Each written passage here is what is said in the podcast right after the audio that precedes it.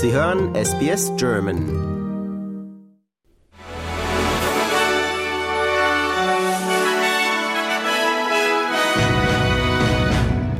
Sie hören den SBS German Newsflash an diesem Montag, dem 30. Oktober. Mein Name ist Adrian Blitzko. Außenministerin Penny Wong hat bestätigt, dass 88 Australier und Familien immer noch in Gaza festsitzen. Weil der Grenzübergang Rafah nach Ägypten weiterhin geschlossen bleibe, könne die Regierung sie nicht herausholen.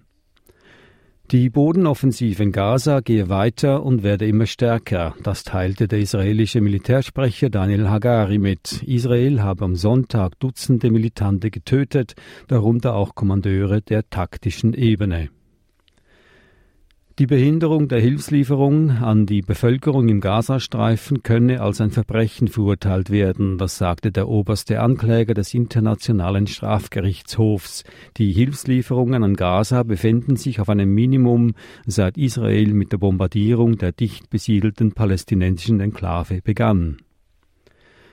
Hinter verschlossenen Türen haben am Wochenende auf Malta mehr als 60 Staaten beraten, wie der russische Angriffskrieg gegen die Ukraine beendet werden könne.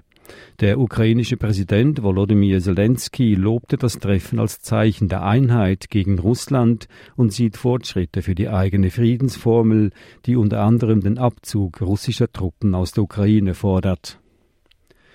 Zur Sicherung eines Freihandelsabkommens mit Australien hat die EU in ihren Verhandlungen keine wesentlichen Fortschritte gemacht, das sagte der australische Landwirtschaftsminister Murray Watt.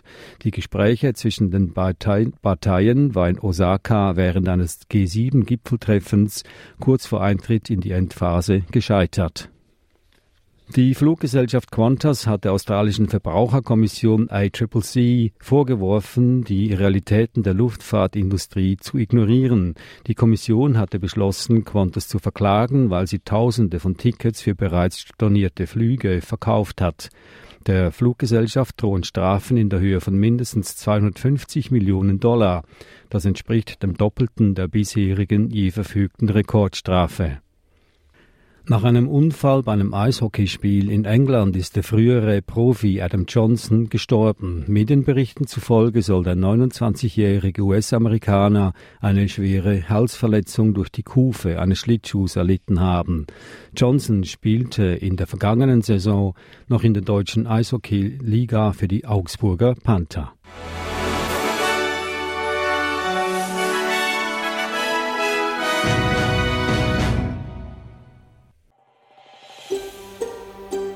Lust auf weitere Interviews und Geschichten? Uns gibt's auf allen großen Podcast-Plattformen wie Apple, Google und Spotify.